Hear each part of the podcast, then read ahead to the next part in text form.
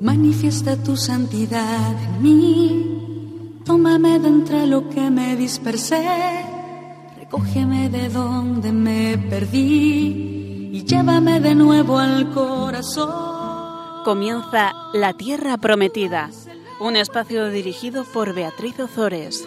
El agua pura,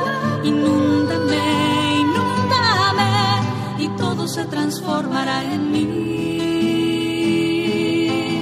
Tú eres el agua viva, tú eres el agua pura. Inúndame, inúndame y todo se transformará en mí. Vimos en las dos charlas anteriores cómo eh, San Pablo había tenido un encuentro con Cristo resucitado.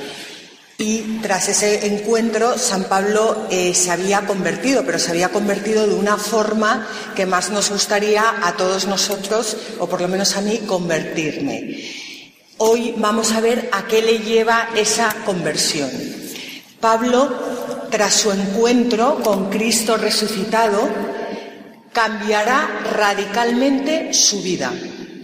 Radicalmente su vida. Pablo tiene un encuentro con Cristo resucitado y cambiará radicalmente su vida. De perseguidor de la Iglesia se va a convertir en un apóstol decidido de Cristo, dando testimonio de su fe con una admirable valentía a lo largo del resto de sus años hasta su martirio en Roma. Bueno, pues aquí hay algo muy importante y es que Pablo, eh, como bien ha dicho don Alberto antes, eh, pasó de ser perseguidor de la Iglesia a apóstol de Cristo. ¿Por qué? Porque Pablo, cuando se encuentra con Cristo resucitado, se da cuenta que Cristo y la Iglesia son exactamente la misma cosa. O sea, no está por una parte Cristo y no está por otra parte la Iglesia. Entonces, Pablo ahí comprende que la Iglesia y Cristo es una misma cosa. Esto es algo que, bueno, yo meditándolo muchas veces pienso que si nosotros eh, pudiéramos acercarnos a esta verdad como se acercó San Pablo, cambiaría nuestras vidas. Cristo y la Iglesia es una misma cosa. Bueno, pues a partir de este momento, a partir de este encuentro con Cristo resucitado, a partir de este encuentro con el cuerpo de Cristo, que es la Iglesia, San Pablo considerará como pérdida y basura todo aquello que hasta entonces era su máximo ideal de vida, la razón de ser de su existencia, es decir, sus estudios, sus títulos, sus logros, sus victorias, sus aspiraciones, sus pertenencias, sus elogios, sus, sus, sus. Hasta el punto de afirmar con rotundidad, con Cristo estoy crucificado, vivo, pero ya no vivo yo, sino que Cristo vive en mí. Y la vida que vivo ahora en la carne, la vivo en la fe del Hijo de Dios, que me amó y se entregó a sí mismo por mí. Es impresionante una persona que se dedica a perseguir a la Iglesia, que se dedica a perseguir a los cristianos, que se dedica a perseguir a Cristo, que, que tras su encuentro con Él estime como pérdida y basura todo lo anterior en su vida y solo tenga ya ojos para Cristo. Bueno, esto que fue una, eh, hay un encuentro, como hemos dicho, que fue una conversión o una vocación. Porque, por supuesto, fueron las dos cosas. O sea, primero, el encuentro con Cristo resucitado lo que lleva es a una conversión, que como vimos en la primera charla, la conversión consiste en, eh, en, responder, en responder a Jesucristo y a raíz de esa respuesta, a raíz de acoger el amor de Cristo, que nuestra vida cambie radicalmente. Bueno, pues en, en, los Hechos de los Apóstoles Lucas narra tres veces el encuentro de Pablo con Cristo resucitado y Lucas lo presenta como una conversión. Cristo resucitado sale al encuentro de, de, Pablo, de Saulo, como una luz esplendorosa y se dirige a él. Le habla. Y fijaros que eh, en ese momento seguramente resonarían, resonarían las palabras del Salmo en Pablo, las palabras del Salmo 95 que dicen, ojalá escuchéis hoy su voz. No endurezcáis vuestro corazón como en Meribá, como el día de Masá en el desierto, donde me tentaron vuestros padres, me pusieron a prueba aunque no habían visto, perdón, aunque habían visto mis obras. El esplendor de Cristo resucitado deja ciego a Pablo. Pero, ¿qué es lo que ocurre aquí? Porque esto no es solo algo físico.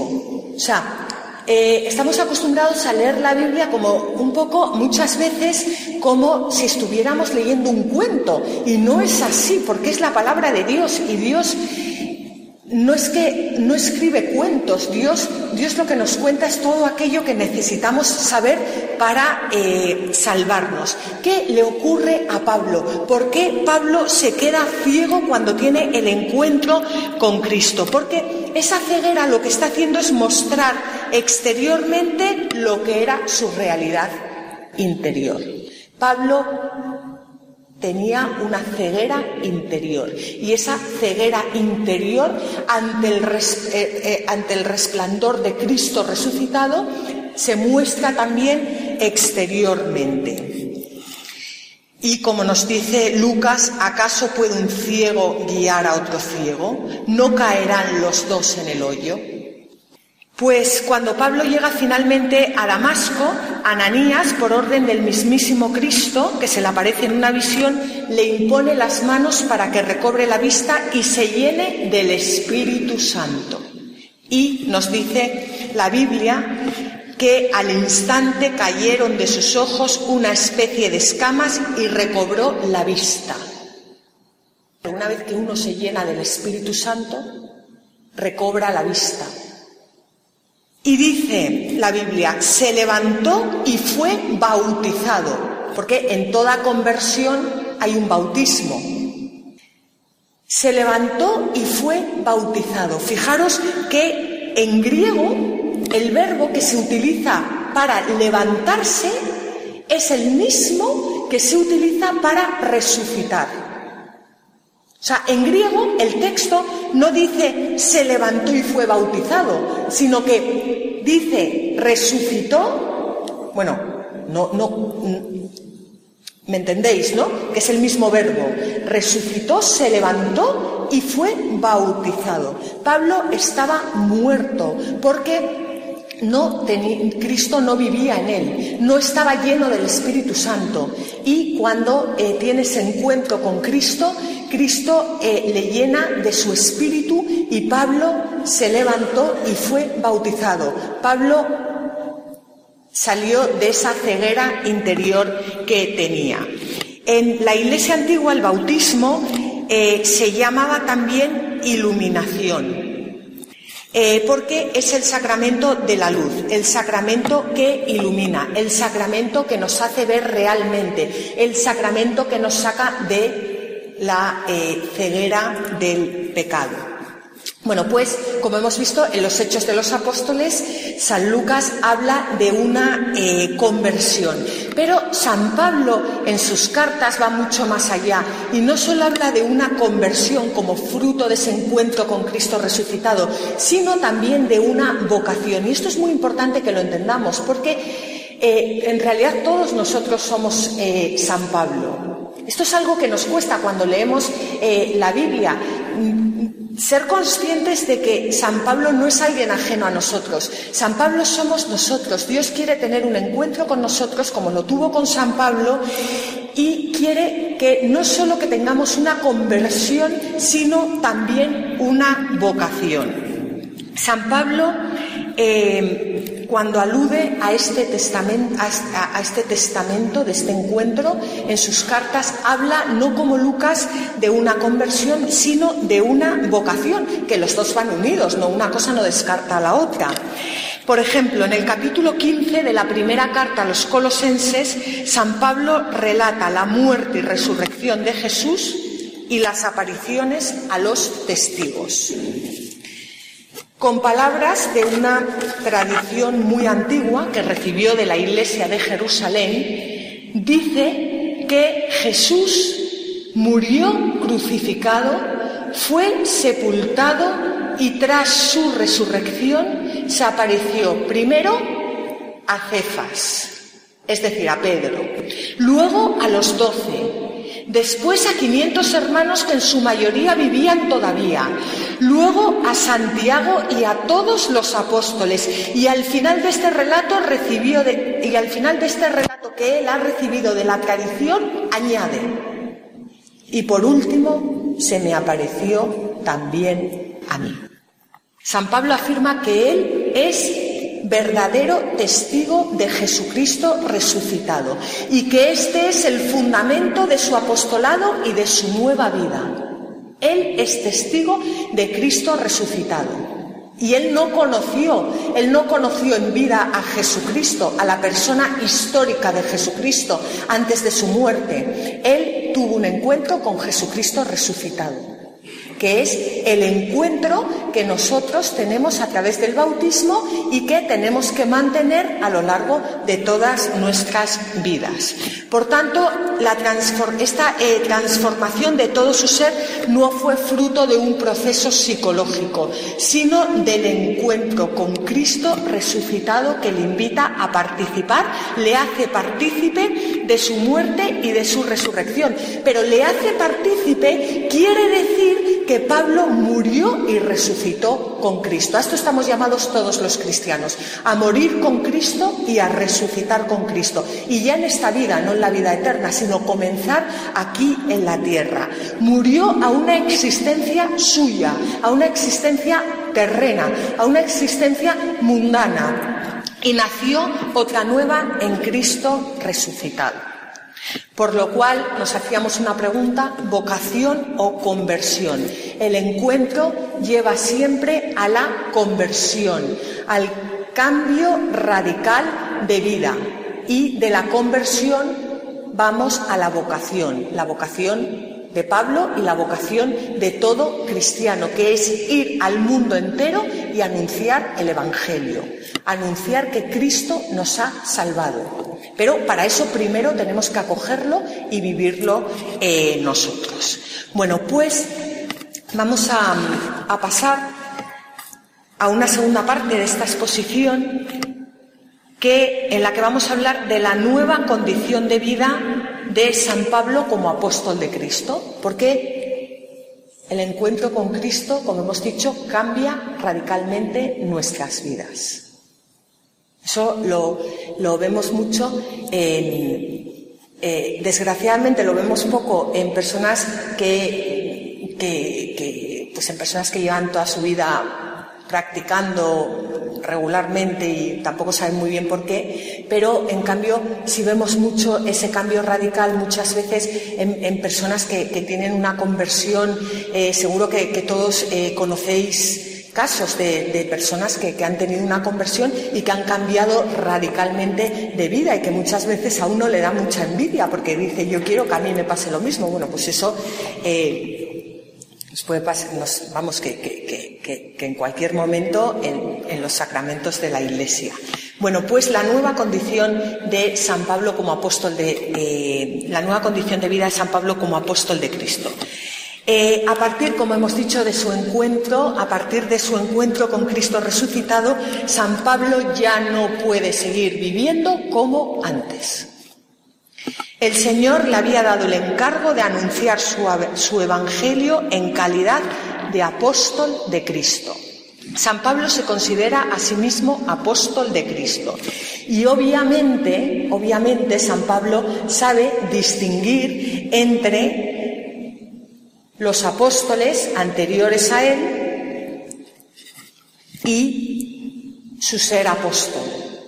Hay doce apóstoles con mayúscula y San Pablo es apóstol, podríamos decir, con minúscula, que es la vocación que tenemos todos.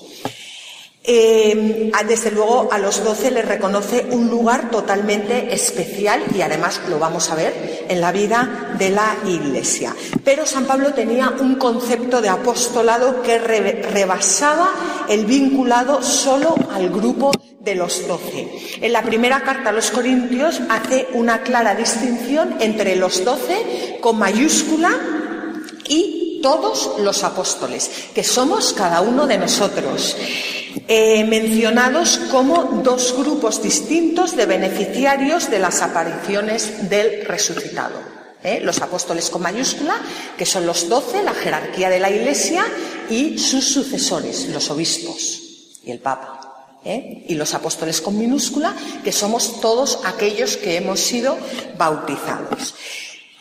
¿Qué es, por tanto, según la concepción de San Pablo, lo que le convierte a él y lo que nos convierte a los demás en apóstoles. Porque yo aquí quiero, quiero, quiero hacer un hincapié, porque no sé, tampoco me quiero alargar mucho y si no nos da tiempo de meternos a fondo en el primer viaje, no importa, porque uno va a los hechos de los apóstoles y se lee el primer viaje de San Pablo.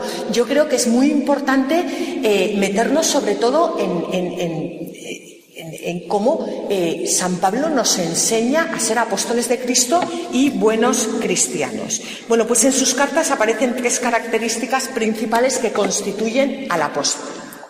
Primero, haber visto al Señor, haber sido llamado por Él que hemos dicho antes que hacía el bautismo, el bautismo nos abría los ojos, el bautismo nos abre los ojos, es el sacramento de la iluminación para poder ver a Dios, haber visto al Señor, haber sido llamado por Él. Dice San Pablo, no soy apóstol, no he visto a Jesús nuestro Señor.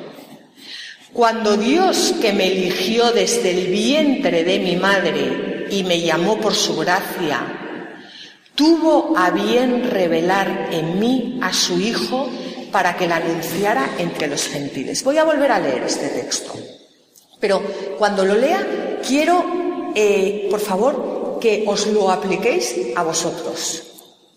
No soy apóstol, no he visto a Jesús nuestro Señor.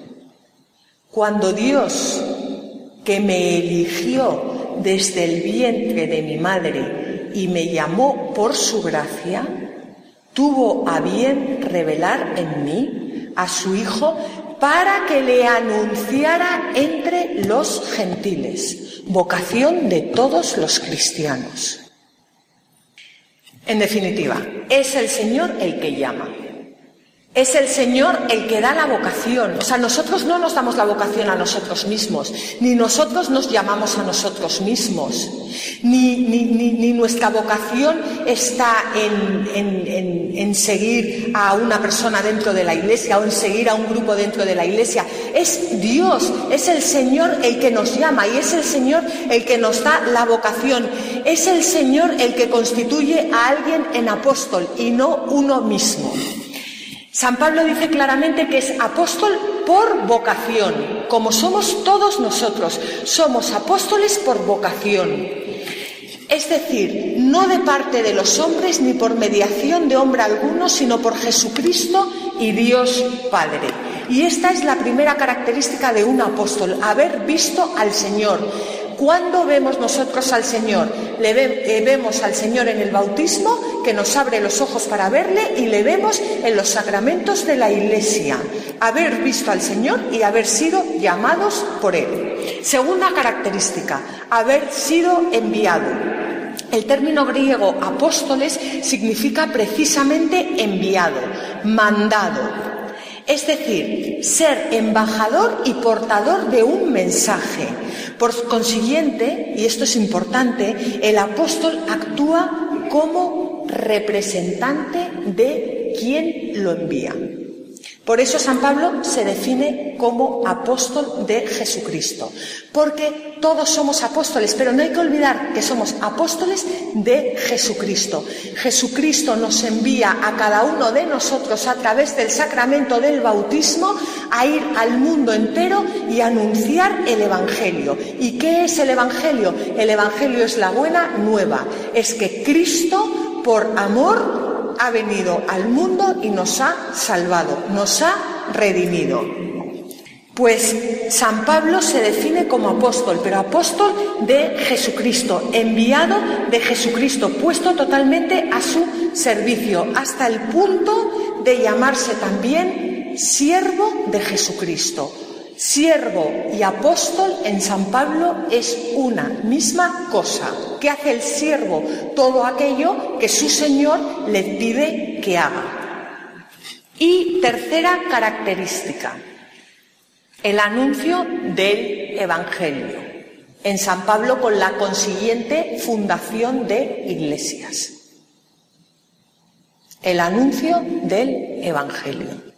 Es que, mm, bueno, aquí un pequeño paréntesis, pero yo quiero hacer hincapié porque cuando una persona medita estas cosas, eh, es que nuestra vida tiene que cambiar radicalmente. O sea, si nosotros de verdad creemos, y además lo somos, pero si nos lo creemos, porque una cosa es serlo y otra cosa es creérselo, que somos apóstoles de Cristo, tenemos que ser capaces de hacer pues lo que estoy haciendo yo en este momento, que si supierais lo que me cuesta, me daríais un abrazo, hablar a las personas de Cristo. Pero para eso hay que tener ese encuentro con Cristo, hay que cambiar radicalmente de vida y hay que querer ser apóstol de Cristo, siervo de Cristo. Bueno, pues el título de apóstol no es un cargo honorífico, como acabamos de ver, porque, eh, como hemos dicho, para San Pablo, apóstol y siervo es una misma cosa. Eh, sino que compromete concreta y dramáticamente toda la existencia de la persona que lo lleva. Así San Pablo escribirá, escribirá a los Corintios con cierta ironía. Pienso que a nosotros, los apóstoles, Dios nos ha asignado el último lugar, siervos, como condenados a muerte, puestos a modo de espectáculo para el mundo, los ángeles y los hombres. Nosotros, necios por seguir a Cristo, vosotros, sabios en Cristo. Débiles nosotros, mas vosotros fuertes. Vosotros llenos de gloria, mas nosotros despreciados. Hasta el presente pasamos hambre, sed, desnudez, somos abofeteados y andamos errantes, nos fatigamos trabajando con nuestras manos, si nos insultan, bendecimos, si nos persiguen, los soportamos, si nos difaman, respondemos con bondad. Hemos venido a ser hasta ahora como la basura del mundo y el desecho de todos. ¿Queréis ser apóstoles? Es un autorretrato de la vida apostólica de San Pablo. Pero en todos, y aquí está también lo importante, en todos estos sufrimientos prevalece la alegría. ¿La alegría de qué? ¿De dónde viene la alegría? Porque claro, después de leer todo esto, después de ver todo esto, la alegría de dónde viene? La alegría viene de ser portador de la bendición de Dios y de la gracia del Evangelio. Os recuerdo cómo San Pablo era, como dirían mis hijos, la bomba. Y tras su encuentro con Cristo resucitado, se convierte en apóstol de Cristo, vemos todos los sufrimientos por los que pasa y estima que todo lo anterior era basura.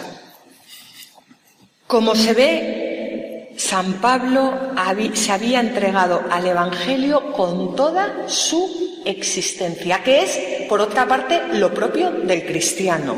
Podríamos decir que San Pablo se entregó al, Evangelio las 24 horas del día. Toda su vida entera se la entregó a Cristo y a anunciar el Evangelio en todas partes. Y fijaros que ahora os voy a leer algo que a mí me sirve de meditación y me imagino que si a mí me sirve de meditación, pues a vosotros os podrá ayudar. Si no os ayuda, me perdonáis, pero yo todo esto eh, lo hago por si nos puede ayudar, porque esta, esta frase ha resonado en mi interior muchas veces. Eh, San Pablo cumplía su ministerio con fidelidad y con alegría. Y ahora dice, en su primera carta a los Corintios, dice, para salvar a toda costa alguno. Es impresionante, ¿eh? Para salvar a toda costa alguno. Yo que me dedico a esto y me, me, dedico a dar charlas de Biblia y bueno, pues hay veces que uno está cansado y que cuando vienen a hacerle una pregunta, vienen a comentarle algo, pues en el fondo lo que le sale es eh, mandarle a la porra. Pues yo repito, para salvar a toda costa alguno. Todo merece la pena entregar la vida de una persona, entregar la vida entera desde su situación, ¿eh? desde su situación de casada, de soltera, de viuda, de consagrada, de lo que sea, para salvar a toda costa a alguno. Es impresionante, ¿verdad? Ahora eh, pasaríamos a una tercera parte de esta exposición, que es, hemos dicho que San Pablo es apóstol de Cristo, y ahora qué relación tenía San Pablo con los apóstoles de Cristo, con los doce, que es, por otra parte, la misma relación que tenemos que tener nosotros. En San Pablo hemos dicho antes que era prácticamente contemporáneo de Jesús de Nazaret, pero nunca tuvo la oportunidad de encontrarse con él en su vida pública. Tras su encuentro con el resucitado, San Pablo supo, como hemos dicho antes, que la Iglesia, que Cristo y la Iglesia eran una misma cosa. Y, por tanto, comprendió que tenía que entrar en comunión con la Iglesia, que se tenía que bautizar y que tenía que vivir en sintonía con los demás apóstoles. Si Cristo y la Iglesia son una misma cosa, San Pablo se da cuenta que es que lo primero que tiene que hacer es formar parte de la iglesia, o sea, no, no hay. Y ver y estar en sintonía con la jerarquía de la iglesia y pensar como piensa la jerarquía de la iglesia, porque son los representantes más cercanos a, a Cristo. San Pablo, hemos dicho antes que fue bautizado por Ananías, después de su bautismo se va al desierto de Arabia, allí está tres meses, eh, después regresa a Damasco, allí le persiguen y va a Jerusalén. ¿Y qué hace San Pablo en Jerusalén? Pues ir a ver a los apóstoles. Y podemos imaginar que San Pablo hablaría con los apóstoles pues un poco eh, de todo. Pero en la primera carta a los Corintios encontramos dos pasajes que San Pablo aprendió directamente de los apóstoles en Jerusalén y que los cita directamente como recibidos de los apóstoles.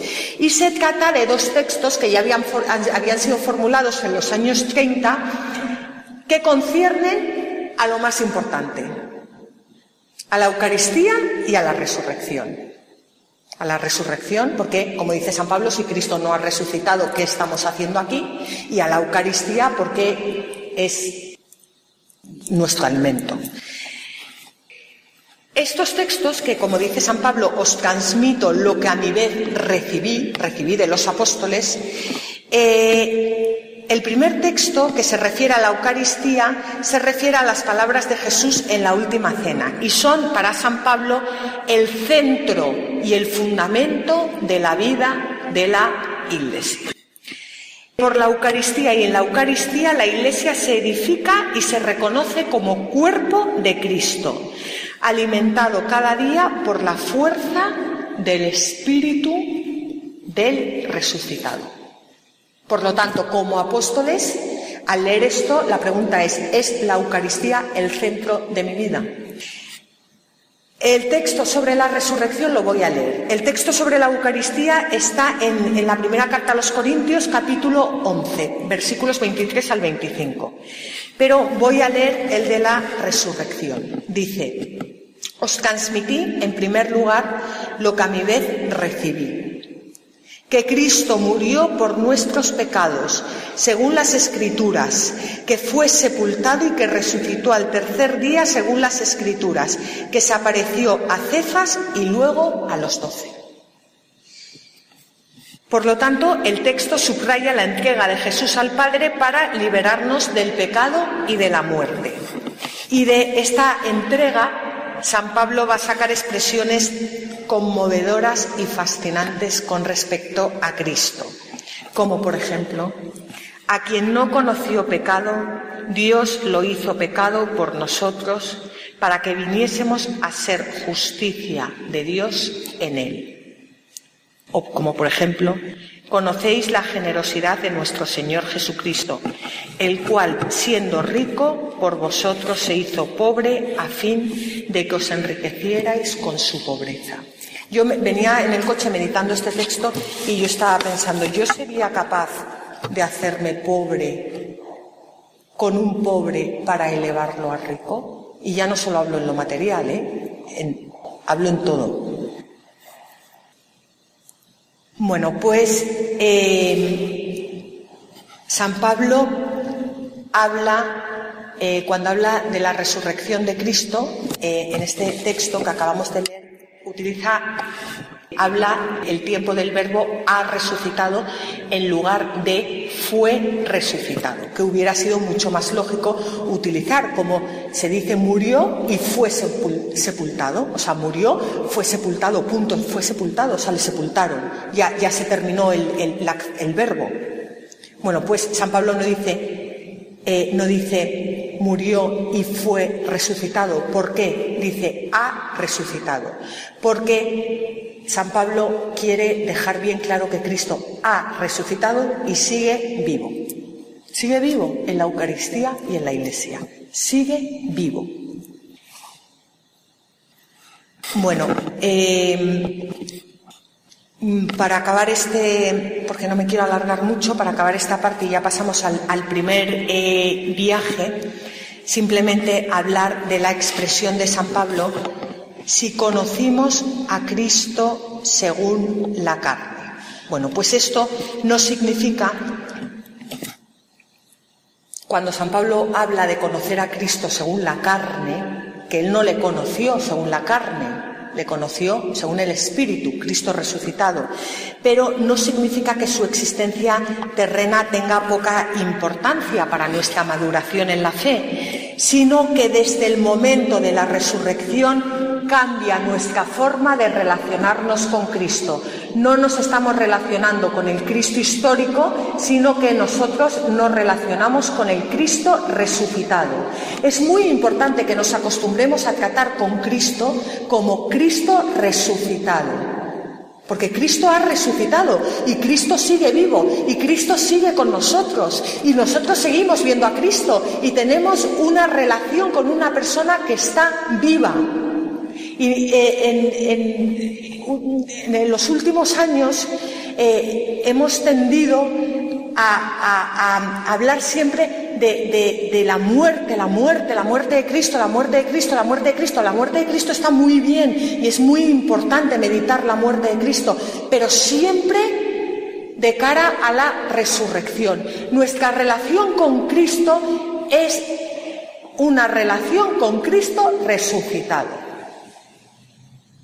No podemos acceder al Cristo histórico, el Cristo histórico ya pasó, podemos recordarle y hacerle presente, pero nuestra relación con Cristo es con Cristo resucitado. Y el Espíritu que nos salva y que Cristo nos infunde es el Espíritu de Cristo resucitado. Por lo cual, esto da muchísima esperanza a los cristianos, porque estamos, tenemos un diálogo con Cristo que está eh, vivo. Cuanto más tratamos de seguir las huellas de Jesús de Nazaret por los caminos de Galilea, tanto más podemos comprender que Él asumió nuestra humanidad compartiéndola en todo excepto en el pecado. Nuestra fe no nace de un mito ni de una idea, sino del encuentro con Cristo resucitado siempre en la vida de la Iglesia. Y ahora ya pasaríamos a hablar, hemos visto cómo eh, Pablo es apóstol y ahora ya pasaríamos a hablar de la actividad apostólica de San Pablo. Tradicionalmente se divide la actividad apostólica de Pablo de acuerdo con los tres viajes misioneros que hizo, a los que se añade un cuarto viaje a Roma y posiblemente haya un quinto a España. Pero bueno, de eso ya hablaremos más adelante. Eh, todos estos viajes los narra eh, San Lucas en el libro de los Hechos de los Apóstoles, a partir del capítulo 13. En el primer viaje, y ahora esto ya sí que voy a ir más rápido porque ya como os digo, este, el, primer viaje de Pablo lo podéis leer en, los Hechos de los Apóstoles, en el capítulo 13, eh, y yo como digo siempre recomiendo mm, pero, pero, no me canso de recomendar eh, que leáis la Biblia siempre con unas buenas notas, porque es muy importante. Em, el primer viaje de San Pablo es el único que no fue encomendado directamente a él, sino a Bernabé. Pablo parte de eh, Antioquía de Siria junto con Bernabé. ¿Qué hace Pablo? ¿A dónde va Pablo? Pablo eh, ha tenido un encuentro con Cristo, ha tenido una conversión y, eh, Pablo ahora es, ha cambiado su vida radicalmente, es apóstol de Cristo. ¿Qué va a hacer Pablo? Va a salir al mundo entero a anunciar el Evangelio. Y Pablo va a ir en sus viajes fundando iglesias. ¿Cómo predica Pablo? Pablo ha sido enviado a predicar a los gentiles. Pero ¿qué hace Pablo? Pablo, eh, cuando llega a un sitio, eh, lo primero que hace, ahora en su primer viaje, va a, ir primero a la isla de Chipre. ¿Qué hace Pablo? Pablo lo primero que hace es que va a la sinagoga. A la sinagoga, el sábado. Entonces, sabéis que, antiguamente se reunían los judíos en la sinagoga, se leía la palabra de Dios y después, bueno, pues se, comentaba. Entonces Pablo va a la sinagoga, se sienta allí como un judío más y cuando llega el momento de comentar, eh, el momento de comentar las escrituras, Pablo es que, o sea, poneros en la en situación. Eh, Pablo se levanta y les empieza a, decir a los judíos que ese Mesías que lleva anunciado por sus padres desde todos los siglos, que ya ha venido y que es Jesucristo.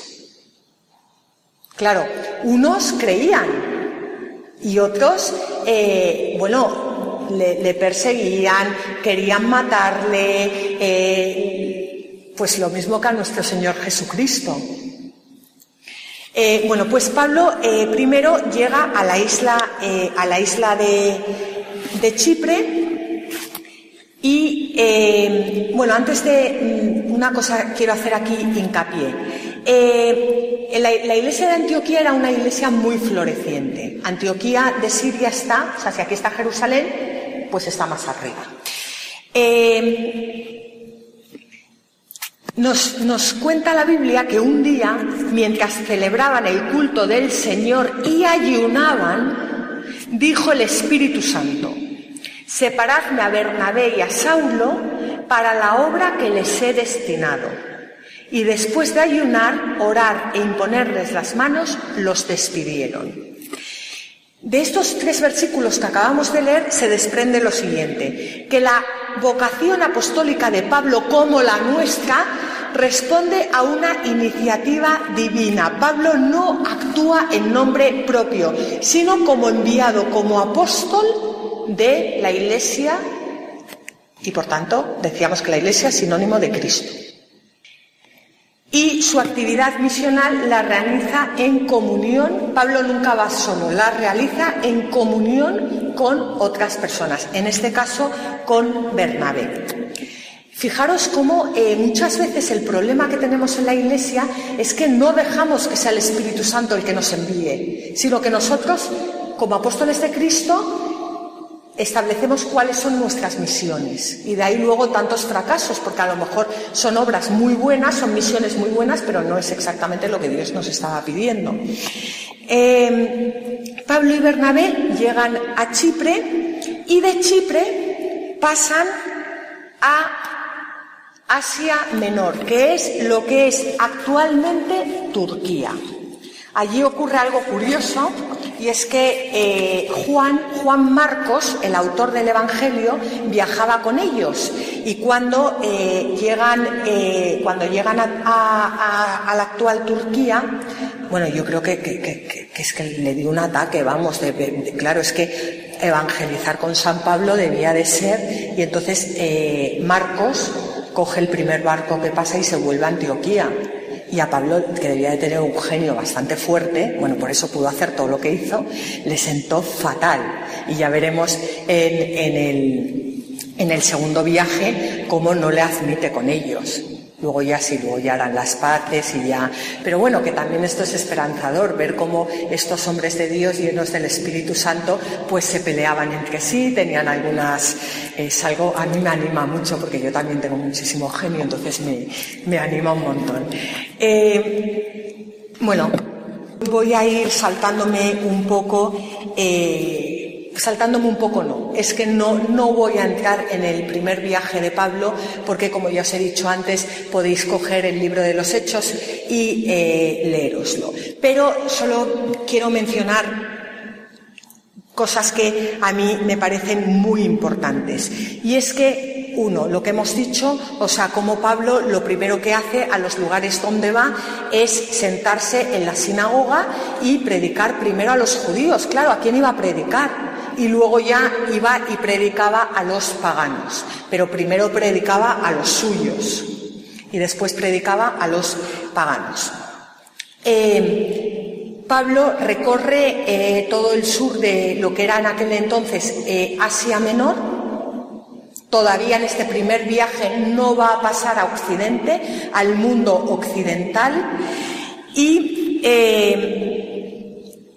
hay algo que a mí por lo menos me, da mucho también eh, que pensar y es que Pablo eh, viaja por unas ciudades que ahora nos suenan, bueno, nos suenan de, leer la Biblia, por eh, Perge, Antioquía, Iconio, Derbe. Cuando llega a Derbe, que es la última, lo que hace es volver recorriendo esas mismas ciudades por las que había pasado vuelve haciendo el camino inverso. ¿Por qué? Porque Pablo no solo va a anunciar el Evangelio de Cristo, Pablo no solo es fundador de iglesias en plural, porque solo hay una iglesia con mayúscula.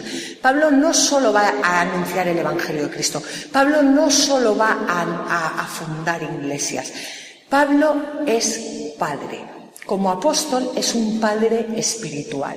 Y Pablo sabe perfectamente, porque él lo vive en sus propias carnes, que cuando se evangeliza, cuando se lleva la palabra de Dios a las personas, después hay que seguir a esas personas, porque es muy fácil, eh, es, muy fácil, bueno, iba a decir es muy fácil convertirse, no es tan fácil convertirse, pero, pero una vez que uno se convierta a Cristo, hay que perseverar.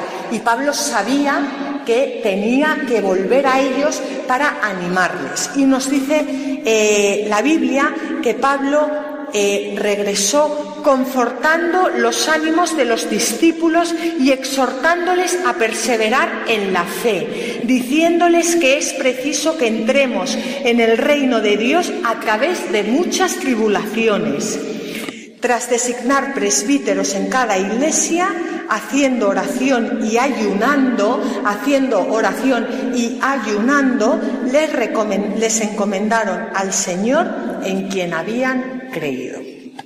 La técnica apostólica de Pablo era confortar los ánimos. Primero Pablo les hablaba del conocimiento eh, del Dios amor para conquistar los corazones de las personas con las maravillas de Dios, pero después les prevenía de la inevitable persecución anunciada por Cristo para que perseveraran en la fe y no desfallecieran.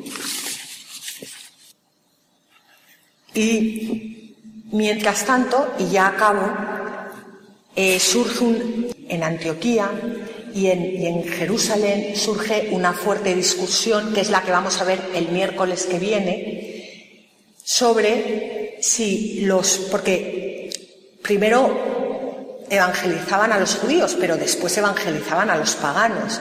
Entonces, claro, surge una duda tremenda y es si los paganos primero se tenían que hacer judíos para después hacerse cristianos o si debían, se podían hacer cristianos directamente, que por supuesto es, lo, que va, lo, que va a pasar. Pero con esta duda se convoca el primer concilio de la Iglesia, que lo vamos a ver el, el miércoles que viene. Y entonces yo simplemente quiero acabar esta, esta pequeña charla hoy con una pregunta, con una pregunta que me hago yo a mí misma.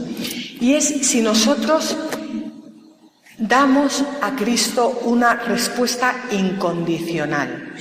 Si nosotros de verdad hemos tenido ese encuentro con Cristo resucitado, si nos hemos realmente enamorado de Cristo, ¿Qué respuesta le damos a Cristo? ¿Dedicamos nuestra vida con ilusión a la evangelización? No hace falta irse a Turquía, no hace falta, o sea, con la hagamos en nuestra familia, llega. Yo por lo menos en la, mía, a mí muchas veces en mi propia familia ya me, quieren matar como, como querían estos matar a San Pablo. O sea, tampoco hace falta irse a, a Turquía. Bueno, acabo con esta pequeña pregunta. Somos testigos del Evangelio hoy en día en el mundo. Mis rocas ya no harán daño a nadie, mis montes se harán camino para todos. Mi pasto abundante medicina será para todo el que coma de mí. Yo seré la tierra que emana leche y miel. Así concluye en Radio María La Tierra Prometida con Beatriz Ozores. Tú eres el agua pura, inúndame, inúndame, y todo se transformará en mí. Tú eres el agua viva.